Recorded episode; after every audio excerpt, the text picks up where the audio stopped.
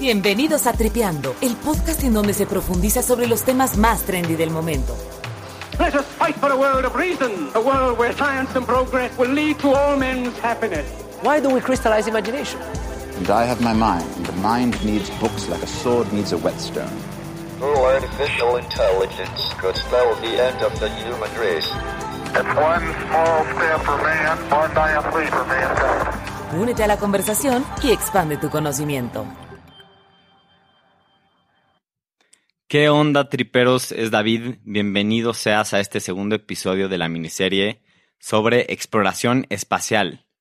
Ando con mis cuates Íñigo, Pablo y Emilio y estamos súper emocionados de estar con ustedes y de hablar de este nuevo tema. Si no escuchaste nuestro primer episodio sobre el telescopio Hubble y la expansión del universo, te lo recomendamos. No solo porque es un tema muy interesante, sino también porque te puede servir de contexto para el episodio de hoy. Hoy vamos a hablar de Marte, pero más específico sobre cómo colonizar Marte y también sobre por qué queremos ir a Marte. Primero vamos a tocar un problema que es el de cómo llegar a nuestro planeta vecino. Segundo, vamos a hablar de cómo convertir el planeta rojo a un planeta azul, o que es similar a, a plantear el problema de cómo vamos a calentar a nuestro planeta vecino que está muy, muy frío. Y por último vamos a hablar de, dentro de esta analogía, de cómo convertir el planeta azul a uno verde, donde podamos crecer comida y tener los recursos necesarios para poder habitarlo. Y antes que nada, yo creo que estaría padre si todos decimos algunos datos curiosos sobre, sobre este planeta. ¿Qué opinan? Hola, yo soy Íñigo. Muchas gracias, David, por esa gran introducción. Estoy muy emocionado de poder platicar de este gran tema, Marte, ¿qué podemos decir? El planeta vecino, el planeta rojo. Creo que lo primero que se nos viene a la mente después de la investigación que, hicimos es que Marte está frío y feo, hostil y desolado, ¿no? Básicamente, sí. Sí, yo creo que por más interesante que sea, al final es un planeta que, en el que no hay absolutamente nada de lo que conocemos aquí en la Tierra. Y agua, hay, agua, correcto. Hay agua, hay agua en, los polos, hay agua congelada. Y robots, ¿no? Es el único, es el único planeta conocido que está habitado en su 100% por robots, por estos rovers, que son robots que si lo traduce al español creo que sería astromóviles, que son estos como... Como Wally. Sí, como, como Wally. Ajá. Son dos, bueno, dos que están funcionando ahorita hemos mandado otros anteriormente que han sido nuestros, pues nuestros soldados exploratorios eh, en el planeta, ¿no? Que nos han ayudado a recolectar muestras de tierra y etcétera. Pero sí es curioso que es un planeta habitado por robots. Y te da de tener, tiene que ver eso con que la atmósfera está compuesta por CO2. Entonces, un humano si va sin su traje espacial y se lo quita ahí, pues se llamaba. Y otro problema también es la gravedad, ¿no? Que es a diferente, a diferencia de la Tierra, pues es muchísimo menor. Por ejemplo, si pesas 100 kilos en la Tierra, ahí pesas 38. Entonces tu cuerpo está sometido a otros, a otras fuerzas y puede ser muy peligroso. Sí, justo como tiene tan poquita gravedad y el polvo es tan fino, Marte también tiene unas tormentas de polvo impresionantes que a veces hasta dañan a los rovers y cubren sus, eh, sus paneles solares, entonces ya no funcionan porque básicamente la única manera que tenemos en Marte para tener energía son paneles solares. Em, eso es qué, chistoso, ¿no? Porque hay, hay días en el que estos astromóviles, estos rovers, pueden, pueden moverse centímetros, porque no, las tormentas de polvo no, no, no permiten que, el, que los paneles solares se recarguen, ¿no? Entonces se vuelve un poco ineficiente a veces las misiones. Opportunity, que llegó en 2004, lleva 42 kilómetros recorridos. En mucho tiempo. Sí, en 14 años. ha corrido un, maratón en ¿cuánto? 14 años. 14 años. Sí, no, no está fácil. Es lo que yo me tardo. otro, otro, buen, otro buen dato curioso es que la montaña más alta de todo el sistema solar está en Marte, que es el Monte Olympus, que es creo, ocho veces más alta que el Everest. Es una locura. No, o sea, pues creo que sí, con estos datos sí está bien resumido lo que dijiste de que está frío y, y feo nuestro planeta vecino. Eso, entonces, ¿y por, entonces, ¿por qué queremos ir ahí? O sea, ¿por qué? ¿Cuál es? La pregunta que decías es cómo colonizar Marte. Pero también, ¿por qué queremos colonizar Marte si está frío, feo, hostil y desolado y te mueres en un minuto sin tu traje espacial? ¿no? Yo creo que desde que llegamos a la Luna era claro que el siguiente objetivo era llegar a Marte. Pero no es cosa sencilla, es bastante complicado. Todavía no tenemos la tecnología para mandar humanos, pero probablemente en los próximos años se desarrolle. NASA tiene planeado para 2030 este, ya enviar los primeros cohetes con humanos a Marte y para 2035 ya tener humanos en la superficie de Marte. Pero por otro lado está Elon Musk que planea hacerlo para 2024. Yo sin duda creería que Elon Musk va a ganar esa carrera. Y también creo que están, retomando la pregunta de Íñigo, también está en la naturaleza del ser humano seguir explorando y ahorita estamos viendo en un momento increíble donde tenemos la tecnología para, para visitar de alguna manera nuestro planeta vecino y también considerar si en un futuro puede ser un país habitable en caso de que nuestra planeta. querida plan... Un planeta, David, un planeta. Dijiste país. Bueno, me entendieron, ¿no? O sea, queremos habitar en un futuro al planeta Marte, pero creo que primero tenemos que platicar de, de un problema muy grave, que es llegar a Marte, que no es tan fácil como, como pensarías.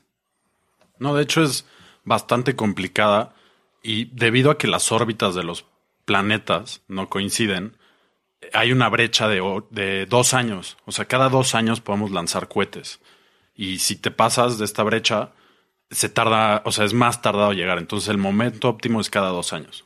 Y en ese momento óptimo te tardas aproximadamente ocho meses en llegar, que es un viaje largo, arduo y peligroso porque tienes sobreexposición a radiación que te puede causar pues, cáncer, em, Y no llegar vivo a Marte.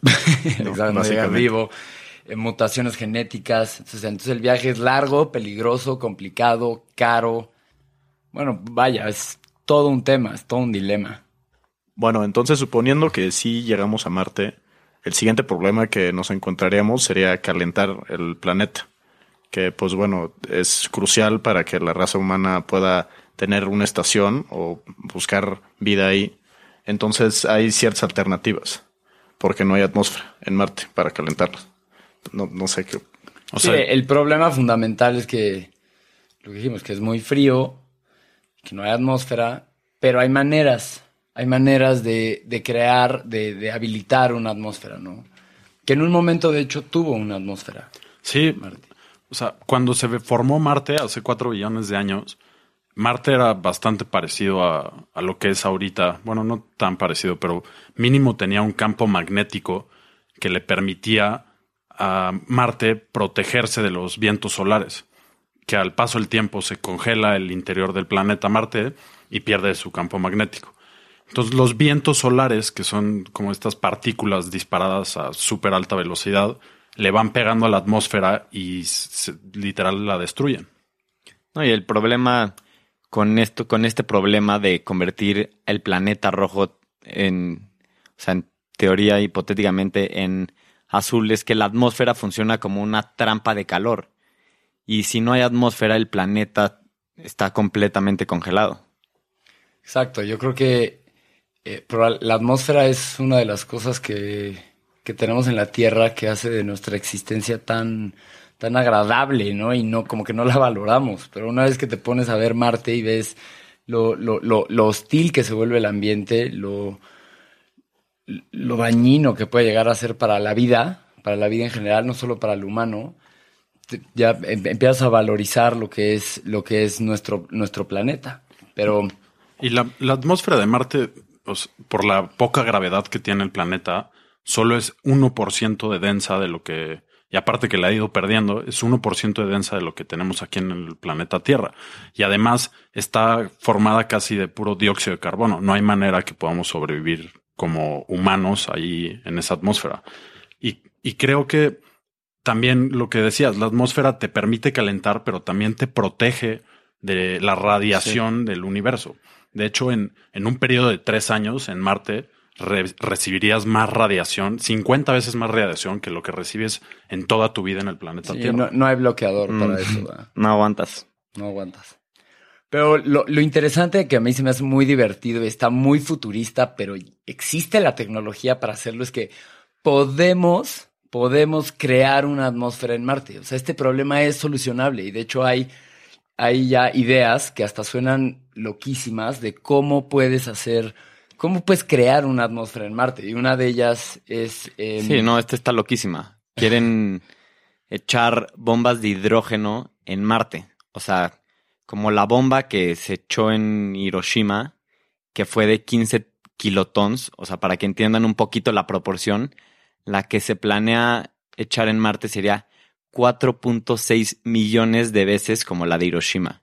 Para que vean cómo se, es una opción para calentar al planeta. Sí, lo que se hace es que echas esta bomba en los polos, el calor y la destrucción que genera, obviamente, genera una, una nube de vapor que pues crearía esta atmósfera temporal. O sea, solo sería una solución temporal, pero podría ser que nos arme una ventana de tiempo posible para llegar y que pues no te dé cáncer al segundo. ¿no? Pero seguramente eso también generaría un chorro de radiación, ¿no? La contaminación de, de la bomba. Pero creo que ya viene en el plan como echar las bombas y, o sea, viene en el plan como se tienen que esperar cierto tiempo Ciertos por años. la radiación. Bueno, esta era una teoría que creo que hasta la dijo Elon Musk, que es un poco drástica, pero también hay otras un poco menos invasivas, que sería como mandar unos ejércitos de satélites a, a Marte, o bueno, cercano a Marte, y, co- y de ahí pues ponerle unos espejos que literalmente nada más reboten la luz del, del sol a los polos. Esto así derritiendo los polos y evitándote el problema de radiación de la solución de las bombas. Entonces...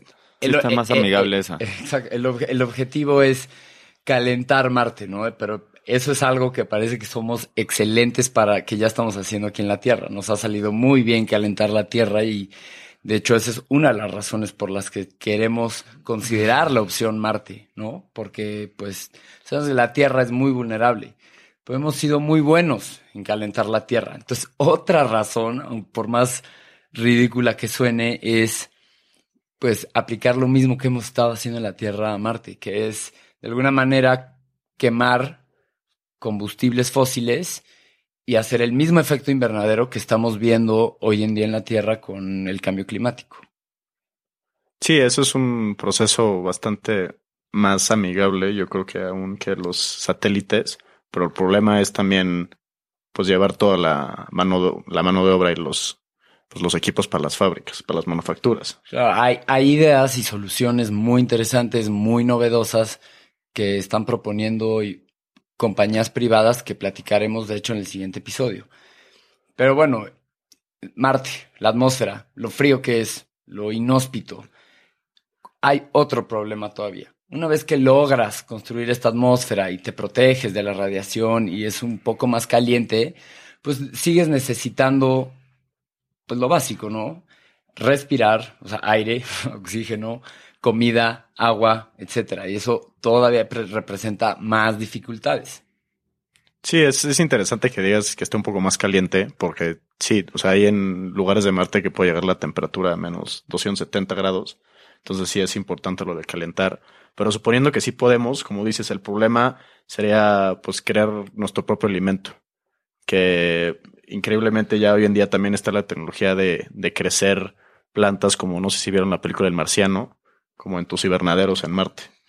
Exacto. Eh, aquí los científicos, eh, con la idea de la terraformación, la terraformación es convertir Ma- Marte en un planeta más similar a la Tierra.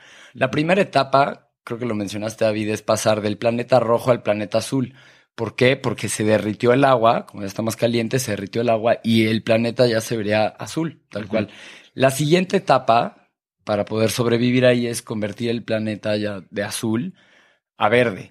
Y lo que significa esto es que ya puedes producir ¿no? lo, lo- lo necesario para vivir. O sea, comida y que, el- que la agricultura se pueda dar. Ahora, la tierra en Marte es muy acídica. De hecho, el polvo, el polvo que puedes, que puedes respirar en Marte es tóxico. Súper tóxico. Si lo respiras, te dañas los pulmones. Sí, otro pero. Otro pero más a la lista, ¿no? Sí, justo por eso creo que tendríamos, como mencionas, Pablo, que vivir adentro de una especie de cápsulas en donde nos proteja de la radiación, del polvo y tendríamos que plantar ahí ya después de descontaminar la tierra y así podríamos plantar adentro de estas cápsulas. Exacto, o sea, la idea de pasar del planeta azul, ya que hay agua, a rojo, digo a, a verde, perdón, no sería, es un poco más analógico, porque el planeta ya no se vería, a la distancia no se vería verde, porque toda, toda la agricultura o la sobrevivencia de plantas y otras especies tendría que ser en ambientes controlados, adentro, justo como en la película del marciano, que este, eh, ¿cómo se llama el astronauta? Matt Damon. Ajá, Matt Damon interpreta a Mark Watney, este dude, este astronauta que sobrevive a base de papas crecidas con sus heces. Creo que como en conclusión de la película Yo- no se la pasó nada bien en Marte. Exacto, no se la pasan Y, nada y bien. otro problema también de Marte es la energía. Es de dónde vamos a, si es que llegan astronautas, dónde vamos a sacar la energía. Y hay diversas teorías. Por ejemplo, unas dicen que deberemos de armar nuestros cohetes con pues unos reactores nucleares, porque en Marte creo que no hay ningún ningún recurso natural así que, se- que se- sepamos para utilizar en ese momento. Entonces ya recapitulando, si logramos hacer todas estas cosas, básicamente tendríamos que vivir abajo de la Tierra en unas cápsulas. No se escucha como un lugar bonito para vivir. Digo, yo no sé, no se me antoja estar encerrado en una cápsula con las mismas personas el resto de mi vida. Y no, yo creo que eh, sí, a los astronautas que tienen planeado ir a Marte, les van a tener que hacer pruebas mentales, les van a tener que, porque necesitas una resiliencia mental para poder pasar el resto de tu vida haciendo los mismos trabajos pesados, tienes que estar haciendo ejercicio diario porque si no se te atrofian los músculos, porque hay poca gravedad y yo creo que sí te puede llevar a episodios graves de depresión estar encerrado en una cápsula. No, No, sé. y los riesgos de regresar con algún problema de radiación está, está- son grandes. Ok, que no son las vacaciones ideales, ¿no? No son las vacaciones ideales. Pero sí existe un factor de, uno, que el humano tiene una necesidad intrínseca de seguir explorando. Y es un gran reto. Y dos, de que la Tierra es vulnerable y en una de esas no nos queda de otra más que movernos, ¿no? Ahora, a mí lo que más me llama la atención y lo que más me gusta de este tema es que la tecnología necesaria para realizar todo esto ya existe. O sea, no estamos hablando de un tema futurista de que necesitamos 100 años de investigación. O sea, sí, claro, con toda proporción guardada, pero la tecnología ya existe. O sea, existe agricultura vertical en ambientes controlados, existen las bombas como para crear la atmósfera, los satélites, los cohetes que te pueden llevar ahí. O sea, todos los peros, ¿no? Todos los peros que hemos puesto, los tilques Marte, el reto que representa, pero lo, lo- lo fenomenal que es la ciencia, que tenemos respuesta a casi ya todos los problemas. Y hay gente tan enferma, para bien, como Elon Musk y otro- otros, que están seguros que se puede hacer y que lo van a hacer. Y creo que lo que dijiste ahorita es que es para 2000, 24. 2024, o sea, no pasa nada, no falta nada. Y ya es posible, eso es lo con lo que yo me quedo. Y con eso creo que cierro mi participación. No, excelente recapitulación. Y también nos interesa saber qué opinas tú. ¿Te lanzarías a Marte? Escríbenos en Twitter, arroba tripeandocast, en Instagram, arroba tripeandopodcast y en Facebook, arroba tripeandocast. Y escucha el siguiente episodio de esta miniserie. Hasta luego.